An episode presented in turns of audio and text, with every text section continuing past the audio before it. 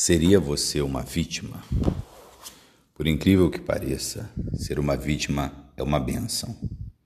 Ou pelo menos sou assim algumas vezes. Ser vítima é algo terrível. Lutar com todas as forças e mesmo assim não poder se defender é terrível. Ter um destino imposto e não escolhido por você. Mas note que a vítima foi só até ali. O que acontecerá dali em diante que ditará quem você é só depende de você. Elaboremos esse raciocínio. Observemos o significado da palavra vítima. Significa alguém que sofreu uma lesão contra a própria vontade. Vítima do câncer, vítima de um brigão, vítima de um relacionamento com um sádico, uma vítima. Alguém que sofreu. Sofreu, passado, não sofre mais. Mesmo que as cicatrizes existam, qual é a diferença de uma pessoa que não tem braço porque foi torturada e deceparam ou a que nasceu sem um? Um dos homens tenta ser campeão olímpico, um exemplo a ser seguido, tal qual o Inky Johnson, um ex-jogador de futebol americano que perdeu os movimentos do braço no jogo que iria garantir o contrato milionário. Ficou sem contrato, família pobre, era a esperança da sua família.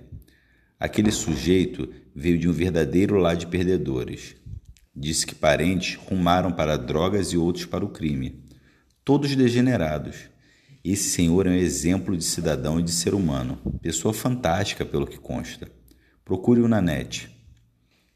Temos excelentes palestras do mesmo por todo lugar. Inky Johnson. I-N-K-Y-J-O-H-N-S-O-N. Um exemplo. Depressão? Não, senhor. Todo momento ele busca uma desculpa para viver bem, cada vez melhor, cada vez mais intenso, sem desistir, sem parar, sem motivação, porque ele é a motivação. É a certeza que, aconteça o que acontecer, ele prevalecerá. E não deixa de ser verdade. Quando somos jovens ou inexperientes demais, não acreditamos na força do real mas simplesmente algo eterno e imutável. Se houver um esforço no sentido de aprender algo, você eventualmente chega à luz, aprende. E o que demonstra isso é que todos os bem-sucedidos são esforçados. Observe que bem-sucedido é um termo amplo e pode significar qualquer coisa. O sentido que dou é alguém conceitual, uma pessoa repleta de significado, aquele que conhece o sentido do que faz sabe de onde vem e para onde vai, e mesmo que não saiba, terá uma excelente jornada. Daí o homem conceitual, uma pessoa que entende e se enche de significado.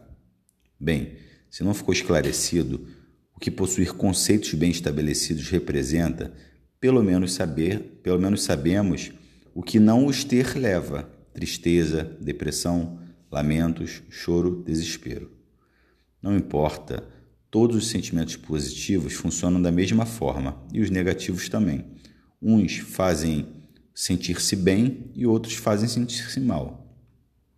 O mesmo mecanismo, mesmo mecanismo neuroquímico leva ao mesmo tipo de emoções. Estimule o que fará por um sorriso no, no rosto. Não acho que sorrir é igual a ser idiota. Simplesmente alguém que não se importa com o destino do barco, mas que fará a viagem numa boa. Um detalhe quanto a isso tudo: tenha valores.